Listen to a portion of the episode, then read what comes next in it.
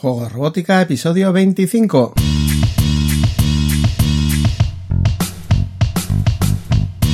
Bienvenidos a Juegos Robótica, el podcast en el que hablamos de robótica educativa, iniciación a la programación, aplicaciones para docentes, entornos de programación para niños y en general todo lo que tiene que ver con despertar la curiosidad de los más jóvenes por la programación y la tecnología, para que se conviertan en creadores y no en meros consumidores. Como ya sabes, este podcast es un reflejo sonoro de los contenidos y cursos que puedes encontrar en juegorobótica.es. Y recuerda que si quieres aprender a programar a través de la robótica o quieres formarte para enseñar a programar, puedes darle un vistazo a la plataforma de cursos en juegorobótica.es barra cursos y acceder a la formación online más completa con robótica educativa por 10 euros al mes, aprendiendo desde la base y a tu ritmo. Scratch ha conseguido hacer accesible la programación tanto a niños que están empezando como a adultos que siempre tuvieron cierto respeto al código. Como vimos en el episodio 3, lo que buscaban los creadores de Scratch es proporcionar una herramienta creativa de expresión a través del ordenador para los niños y no tanto enseñar a programar ya sea por proporcionar esa herramienta creativa o bien sea por iniciar en la programación de una manera tan visual, la cuestión es que Scratch está calando en colegios y centros de extraescolares y muchos profesores que a priori no tenían mucho interés en este tipo de herramientas están comprobando su utilidad en primaria. El problema suele venir cuando queremos dar una continuidad a los alumnos una vez que ya están agotando la motivación de los primeros trabajos con Scratch. ¿Qué herramientas tenemos una vez los alumnos llevan utilizando por un largo tiempo Scratch y lo dominan hasta el punto del aburrimiento? Ya hemos comentado alguna vez que la motivación no debe venir de la herramienta sino del proyecto, pero es verdad que en este caso de Scratch es solo el primer escalón y un cambio cuando ya se están agotando los recursos puede ser muy motivante. Para hacerte una idea de todas las alternativas existentes, en la plataforma de Juego Robótica hay un curso enteramente dedicado a dar a conocer los diferentes caminos que se pueden tomar a partir de Scratch, y daría para mucho más si aún se quisiera tratar más a fondo. Lo primero que deberíamos plantearnos a la hora de evolucionar desde Scratch es saber cuál de las características de Scratch queremos potenciar, que yo enumeraría en tres grandes opciones. Por un lado tenemos el potencial creativo. No en vano es la utilidad para la que fue diseñado Scratch como método de expresión. Si estamos utilizando Scratch en una asignatura como expresión artística o incluso en música, esta sería la característica más apreciada por nosotros. Por otro lado, tenemos el potencial para enseñar a programar. La experiencia es clara y se ha demostrado que la curva de aprendizaje y el primer acceso a la programación es mucho más efectivo a través de Scratch que a través de otros lenguajes por código.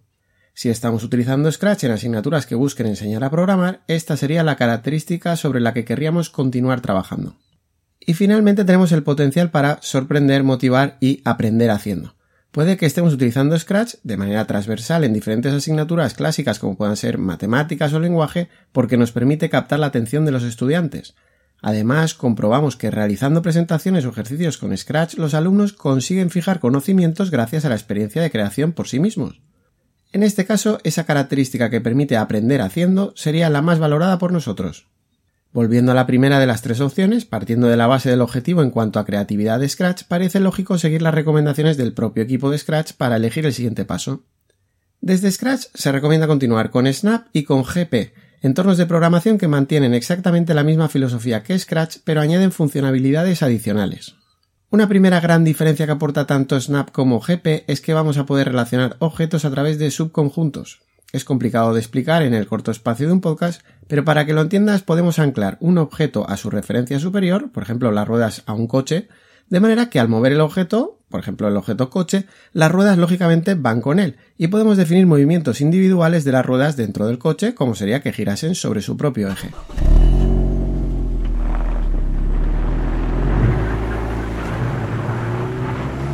De esta manera es relativamente sencillo programar una noria con sus cabinas o la relación de los planetas del sistema solar o cualquier relación entre objetos por jerarquía que se nos ocurra. Para que te hagas una idea de la evolución desde Scratch, concretamente GP ha sido desarrollado por Joe Maloney, desarrollador jefe de Scratch durante 11 años, y James Monick, uno de los desarrolladores de Snap, y Yoshiki Oshima. Efectivamente, los mismos Joe Maloney y James Monick que también han creado microblogs en torno del que te hablé en el episodio anterior. Con GP podemos seguir trabajando el pensamiento computacional, incluso con funciones complejas, pero manteniendo un lenguaje a través de bloques y para usar como una herramienta de expresión. Aunque todos los caminos se van a entrecruzar, si lo que queremos es potenciar la faceta de enseñar a programar que tiene Scratch, lo lógico sería tener como objetivo lenguajes de programación por código dentro de lo que podríamos denominar programación informática. Si esa fuera nuestra idea, podemos suavizar el momento de enfrentarse al código mediante Snap, que nos permite personalizar los bloques utilizados de manera que muestren lo que sería la misma orden expresada en código. También disponemos de entornos como en Block 5 o MakeCode con los que podemos alternar programar a través de bloques o cambiar al lenguaje Python con un selector, de manera que es sencillo ir viendo la correspondencia de bloques con código. En este camino Python debe de ser nuestro objetivo final, un lenguaje de alto nivel que ya está entre los más utilizados en programación profesional, pero cuya interpretación de sentencias se hace más intuitivo que otros lenguajes como C o Java, lo cual lo hace ideal para empezar con código en educación. En la frontera entre el camino de expresión artística y el de la programación informática estaría Processing.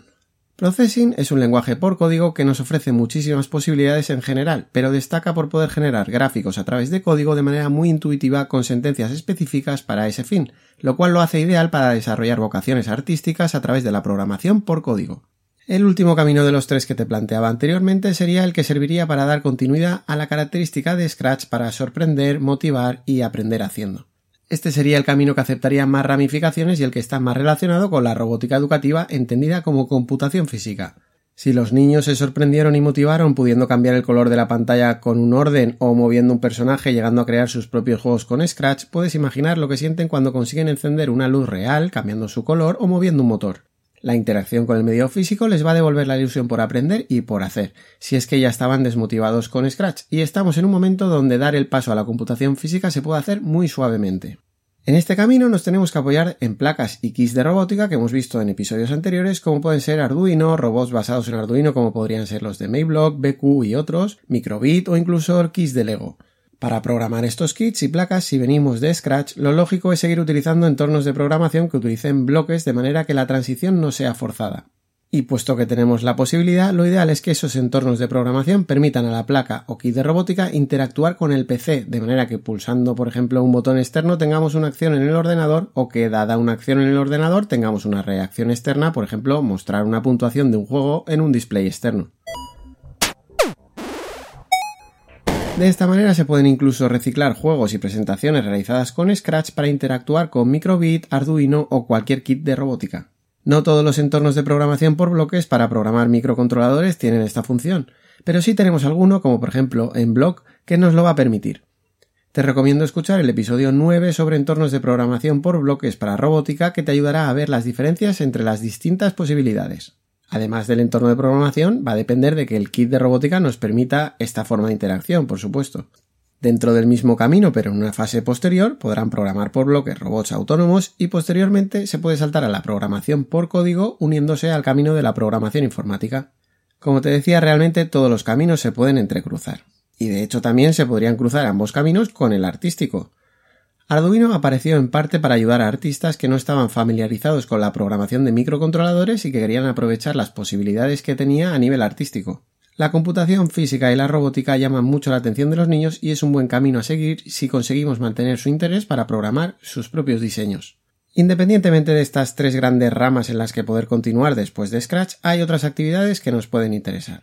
Aprovechando la atracción que tienen los estudiantes con los dispositivos móviles, no debemos dejar de aprovechar App Inventor para crear aplicaciones para móviles mediante la programación por bloques. So, a team here at MIT's Center for Mobile Learning created a tool called MIT App Inventor that allows people of all ages and all levels of coding experience to learn the basics of programming.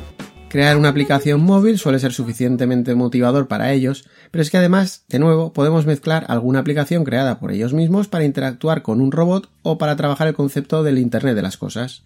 En cualquier caso, a la hora de entremezclar todos los caminos, tened en cuenta que quien mucho abarca, poco aprieta.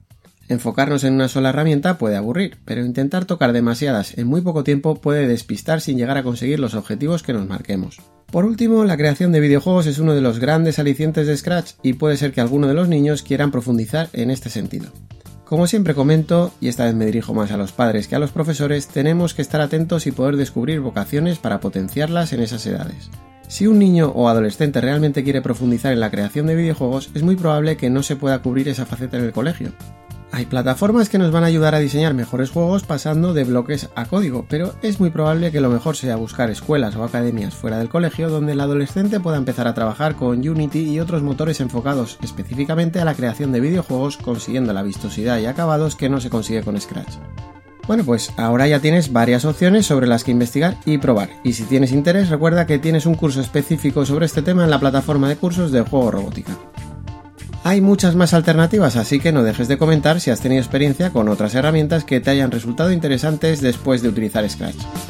Nos escuchamos en un próximo episodio analizando otras opciones en educación, un entorno de programación, repasando algún kit de robótica educativa o cualquier otra herramienta que nos ayude en el aprendizaje de la programación y la robótica. Hasta entonces, que tengas una feliz semana, nos vemos en 7 días, adiós.